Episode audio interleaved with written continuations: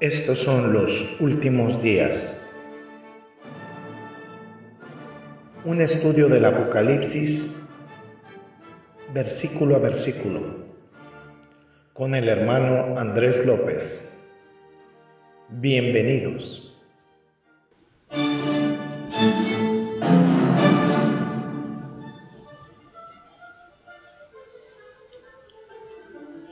¿Qué tal, qué tal amigos? Nuevamente estamos aquí en su programa Los Últimos Días, muy bendecidos porque tenemos la oportunidad de concluir este estudio que tenemos sobre la iglesia en Pérgamo y hay cosas muy interesantes que el Señor nos revela a través de su escritura y principalmente sobre nuestra actitud respecto al Señor y cómo tenemos que darnos cuenta de que la iglesia debe permanecer pura. Jesucristo dice que Él viene por una iglesia pura al final a arrebatarla y como la palabra de Dios nos da el mensaje de que debemos mantenernos alejados, más, si no alejados, no hacer compromisos con el mundo y no comprometer la palabra de Dios. Voy a dar lectura al capítulo 2 del libro de Apocalipsis. Eh, versículos 14 al 17 dice, pero tengo unas pocas cosas contra ti, que tienes allá los que retienen la doctrina de Balaam, que enseñaba a Balac a poner tropiezo ante los hijos de Israel, a comer cosas de cosas sacrificadas a los ídolos y a cometer fornicación. Y también tienes a los que retienen la doctrina de los nicolaitas, la que yo aborrezco. Por tanto, arrepiéntete, pues si no, vendré a ti pronto y pelearé contra ellos con la espada de mi boca. El que tiene oído, oiga lo que el Espíritu dice a las iglesias. Al que venciere, daré a comer del maná escondido, y le daré una piedrecita blanca, y en la piedrecita escrito un nombre nuevo, el cual ninguno conoce, sino aquel que lo recibe. Vamos a orar. Gracias te damos, amado Señor, porque nos das esta oportunidad de volver a estar juntos por medio de este espacio en la radio y nos permites volver a experimentar esta maravilla de contemplar tu palabra, Señor. Sabemos que los días se hacen, se hacen cortos y sabemos que tenemos que estar atentos y vigilantes y tener siempre discernimiento para no hacer alianzas con el mundo, Señor, alianzas que a ti te desagradan, Padre, porque eres Dios celoso y la gloria y la honra solo está reservada para ti, Señor, te exaltamos y bendecimos y glorificamos tu nombre por siempre, en Cristo Jesús. Amén. Muy bien, primeramente les quiero compartir algo muy, muy interesante que vi sobre la iglesia en Pérgamo. Y es que recuerdan que yo les comentaba al principio de este estudio que se trata de iglesias reales que existen, que verdaderamente están en, en diferentes eh, partes de lo que ahora conocemos como Turquía. Lo que nosotros conocemos como Turquía es eh, donde se encuentran, bueno, en esa época se le denominaba Asia Menor, donde se encontraban, perdón, todas estas iglesias en lugares históricos y reales y pues de alguna manera nos da a entender a su vez el libro de Apocalipsis que son actitudes y es un devenir histórico también de la iglesia que ha tenido eh, a lo largo de, los años. Y pues estaba investigando, dice que los orígenes de Pérgamo están, eh, tienen un pequeño halo de misterio en el, en el mito. Hay un fundador de la ciudad que se llamaba Telefus y que era hijo del eh, rey de la península del Peloponeso que se llamaba Aleos de Tegea. Y cuando visitaba este el oráculo, el oráculo del eh, Délfico, que así se llamaba, Aleus le dijo, o, Aleus recibió las noticias de que eh, el hijo de su hija iba a lastimar a su familia. Telefo, el hijo de Hércules y el hijo de Aleus.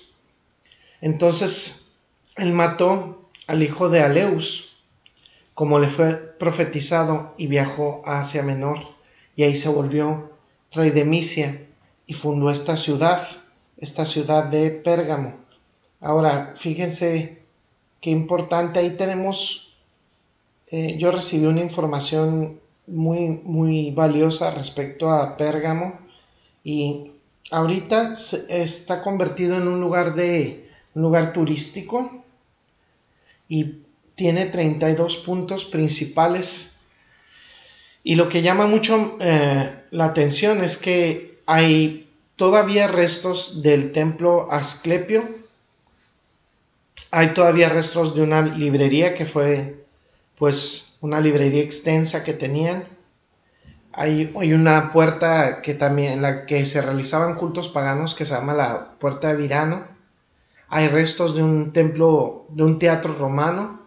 Está el templo Atenea también, está el templo, el anfiteatro romano, tenían un estadio, eh, tienen también un lugar donde realizaban cultos paganos que se llamaba la Puerta de Acrópolis, eh, tienen un gimnasio, tienen, había baños, eh, lógicamente ahí se realizaban también todo tipo de, de orgías y depravaciones sexuales como en todos estos cultos de la antigüedad. Estaba el altar de Zeus, estaba el templo de eh, Demetrio, el templo de Dionisio, el templo Atenea, el templo Atrajano. Entonces fíjense toda la serie de, de cultos paganos que se realizaban aquí en Pérgamo. Muy, muy interesante. Y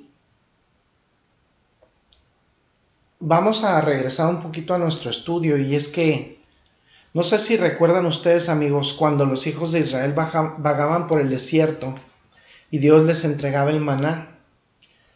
Y es que habíamos visto en nuestro estudio anterior que dice en el versículo 17 del capítulo 2 de Apocalipsis dice, el que tiene oído, oiga lo que el Espíritu dice a las iglesias, al que venciere, daré de comer a, comer del maná escondido. Y este, y, dice, te daré de comer el, del maná escondido. ¿Por qué escondido? De acuerdo a Éxodo 16:33 que ya veíamos en la emisión anterior.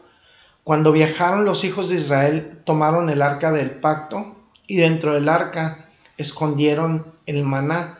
Y esto tiene una representación, representa el pan de vida el pan de vida que es Jesucristo.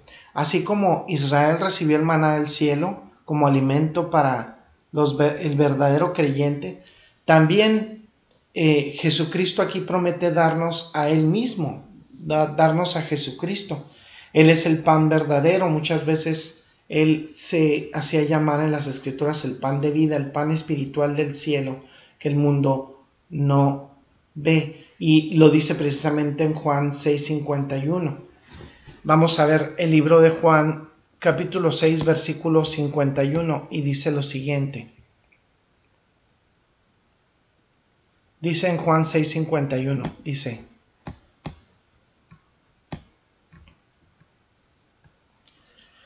Dice Jesucristo, yo soy el pan vivo que descendió del cielo. Si alguno comiere de este pan, vivirá para siempre, y el pan que yo les daré es mi carne, la cual yo daré por la vida del mundo.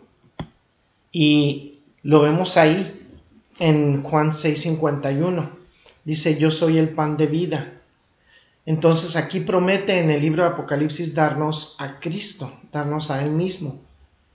Él nos promete darnos todo lo que hay en Él, todos los beneficios de conocerle. En este sentido, nosotros los que conocemos a Cristo, los que estamos en Cristo, somos vencedores y nos da Jesucristo todo lo que necesitamos para mantener nuestra vida para siempre. Ahora, Él también dice en este versículo, dice algo muy interesante, dice que nos dará una piedrecita blanca. También dice, el que tiene oído eh, oiga lo que el Espíritu dice a las iglesias, al que venciere daré a comer del maná escondido y le daré una piedrecita blanca y en la piedrecita escrito un nombre nuevo, el cual ninguno conoce sino aquel que le recibe. Y interesante pensar en todo eso. Algunos dicen que la piedra blanca es similar a la del pectoral del sumo sacerdote, llamada Urim y Tumim, mediante la cual el, sumo sacerdote puede determinar la voluntad de Dios. Entonces, a lo mejor significa que puede darnos esta piedra con la que podemos determinar su voluntad. Algunos dicen que representa simplemente un diamante y que es algo muy precioso, a saber, el simbolismo de la vida eterna. Otros dicen que es algo muy precioso, como lo que se le da a un ser profundamente amado. Y como Él nos ama tanto, como un hombre que le da un anillo de compromiso a una mujer que está prometida, Él le dará un, un diamante para mostrarle su amor. Entonces, hay una pequeña nota histórica interesante. Cuando un vencedor ganaba en los juegos en la antigüedad, independientemente de los grandes juegos que se estuvieran celebrando, no era raro que al vencedor se le entregara como parte de este premio una piedra blanca. Y la piedra blanca era su pase de admisión al festival que se celebraba después de los juegos, como en los Juegos Olímpicos o los juegos que se realizaban deportivos en la antigüedad, a los vencedores. Entonces, será entonces que el vencedor recibirá el boleto de la victoria eterna al cielo. Y luego dice que Él nos dará un nombre nuevo escrito en la piedra. Se lo harán al vencedor o se lo, dan, se lo daban al vencedor en la antigüedad, pueden dárnoslo a nosotros como un trofeo, una piedra con su nombre y solo Él podrá utilizarla como pase. Nosotros solamente podremos, podremos utilizarla como pase a la vida eterna, al cielo, eh, a la compañía de Dios. Ahora, este es un nombre nuevo escrito en una piedra y que nadie conoce. Y es literal, o sea, no lo podemos conocer.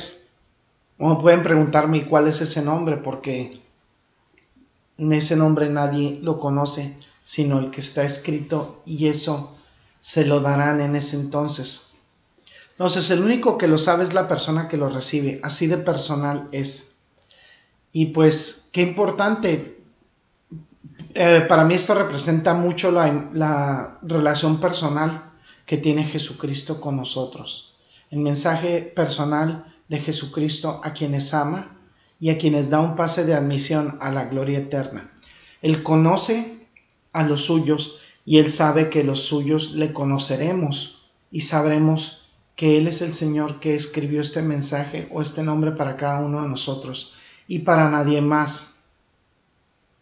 Por lo tanto, no queremos ser una iglesia comprometida con el mundo, no queremos congregaciones comprometidas con el mundo y no queremos eh, sufrir lo que se sufre cuando el Señor viene a una iglesia que se compromete o a una congregación que se compromete y es el herir a esa iglesia, a esa congregación con la espada, la espada de su boca. Queremos que nuestras iglesias, nuestras congregaciones sean reales, que nos aferremos al nombre de Cristo. No queremos negar lo que sabemos que es verdad. Queremos lidiar con el error en nuestra comunión, en nuestras iglesias, en las congregaciones. Queremos ser la verdadera iglesia de Cristo los verdaderos creyentes, los vencedores, al a los que algún día eh, Jesucristo se dará en plenitud como ese maná escondido. Ese día será glorioso seguramente al recibir esa piedra blanca en la que nos da la entrada a la fiesta eterna en el cielo. Y en esa piedra blanca estará escrito un mensaje especial en privado que Jesucristo tiene para aquellos a los que ama. Amado amigo, si usted no conoce a Jesucristo, el maná, el escondido no está escondido. No está escondido para usted, la piedra blanca no es suya. Todo lo que tiene usted es una espada de juicio. No debe ilusionarse con el espejismo de ser un cristiano y no serlo. Sé que hay muchas personas en, iglesias, en congregaciones que están en esa categoría están viviendo en la doctrina de Balaam, están viviendo en la enseñanza de los Nicolaitas. Si usted está escuchando, amado Radio Escucha, si está escuchando este, esta transmisión de radio si nos está escuchando ya retransmitido como podcast, vea en su congregación a quienes le rodean, véase a sí mismo y esté consciente que cuando está usted en su congregación, en su iglesia, está adorando a Cristo. Y no debe haber lugar en, en las iglesias, en las congregaciones, para la idolatría, para la inmoralidad, porque el Señor vendrá y hará guerra con quienes practiquen ese tipo de cosas tarde o temprano. Entonces, si usted está en ese camino, arrepiéntase. Y vamos a eh, mantenernos en nuestras congregaciones con poder y con convicción, con, con instrucción. Nos falta mucho en muchas congregaciones, nos falta enfrentar al pecado. No se puede tener personas sirviendo en las congregaciones, en ministerios, si llevan una vida de pecado, si no están alineados con Dios, si no se han arrepentido primeramente. El primer paso para el arrepentimiento es el reconocimiento del pecado. Una de las trampas más fuertes de Satanás es el pensar la gente que está en el mundo que son buenos o la gente que está en muchas congregaciones, en muchas iglesias que piensan que son buenos. Bueno, hay solo uno y ese es Dios. No somos buenos, dice la escritura que no hay justo ni a un uno. Espero que este estudio nos haya permitido reflexionar, reflexionar sobre lo que experimentamos en nuestras congregaciones, en nuestras iglesias. Hemos sufrido un periodo fuerte de pandemia, de confinamiento y muchas iglesias, muchas congregaciones están regresando a la normalidad en Latinoamérica.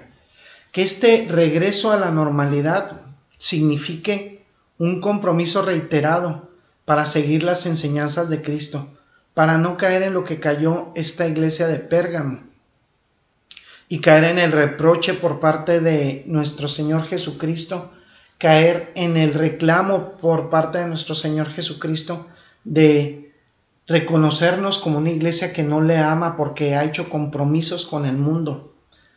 Dice el primer mandamiento que tenemos que amar a nuestro Dios con todo nuestro corazón, con toda nuestra mente, con todas nuestras fuerzas, con todo nuestro entendimiento.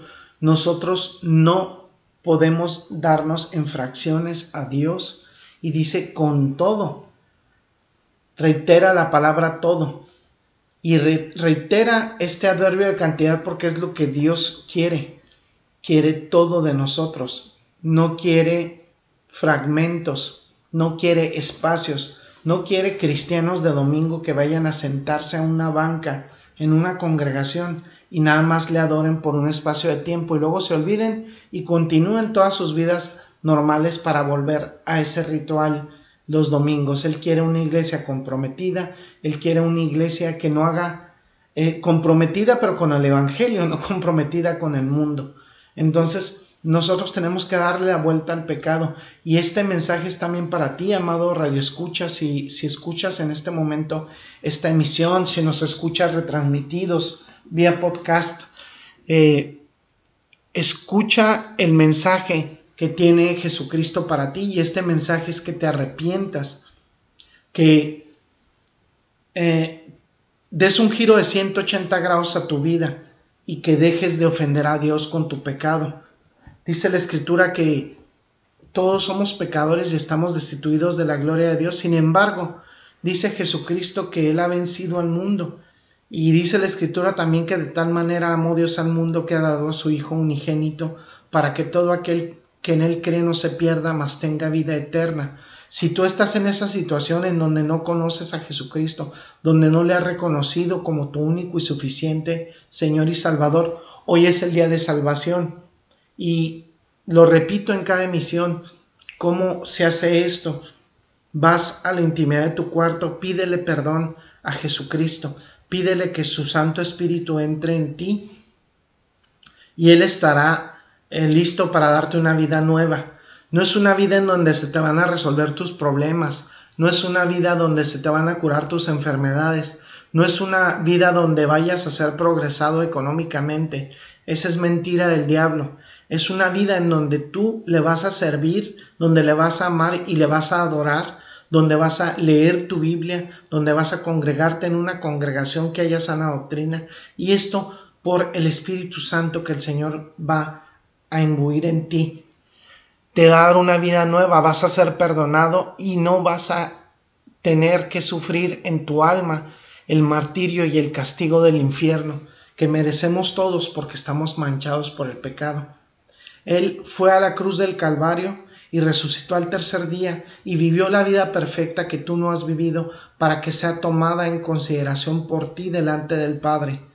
Y ese es el propósito de salvación, es el mensaje principal de la Biblia, que Cristo vino a este mundo a salvar a los pecadores y a darles redención a través de su sangre preciosa derramada en el Calvario y su resurrección al tercer día. Yo te invito a que el día de hoy la reconozcas como tu Señor y Salvador y eh, esto es todo lo que tenemos por el día de hoy en esta emisión de los últimos días. Ha sido verdaderamente un deleite, una bendición contar con eh, su amable atención y eh, haber experimentado el descubrir principalmente la palabra de Dios y estas maravillas que tiene respecto a lo que es la iglesia de Pérgamo, lo que fue la iglesia de Pérgamo y cómo nos invita el Señor a no comprometernos con el mundo si estamos en Cristo. Vamos a orar. Gracias, bendito Señor, te damos por esta emisión de los últimos días. Gracias, Señor, porque has puesto en nuestro corazón el mensaje de que tu palabra no admite compromisos con el mundo, que no debemos contaminarnos con el modo de pensar del mundo, con su pecaminosidad, y debemos mantenernos santos y puros delante de ti. Dice la escritura que tu palabra, Señor, dice que únicamente te podemos ver si estamos limpios de manos y puros de corazón. Mantén esa limpieza en nuestras manos, esa pureza en nuestro corazón, para que principalmente tu nombre sea exaltado y sea glorificado, Señor. Y eh, todo esto lo decimos eh, en el precioso nombre de Cristo Jesús, para tu gloria y para tu honra. Amén. Bueno, hasta ha sido esta emisión de nuestro programa, su programa, Los Últimos Días, un estudio completo del Apocalipsis, versículo a versículo. Yo soy su hermano y amigo Andrés López. Los esperamos para nuestra siguiente emisión y bendiciones. Gracias por su sintonía. Lo esperamos en el próximo episodio de Los Últimos Días, un estudio del Apocalipsis versículo a versículo. Hasta luego y bendiciones.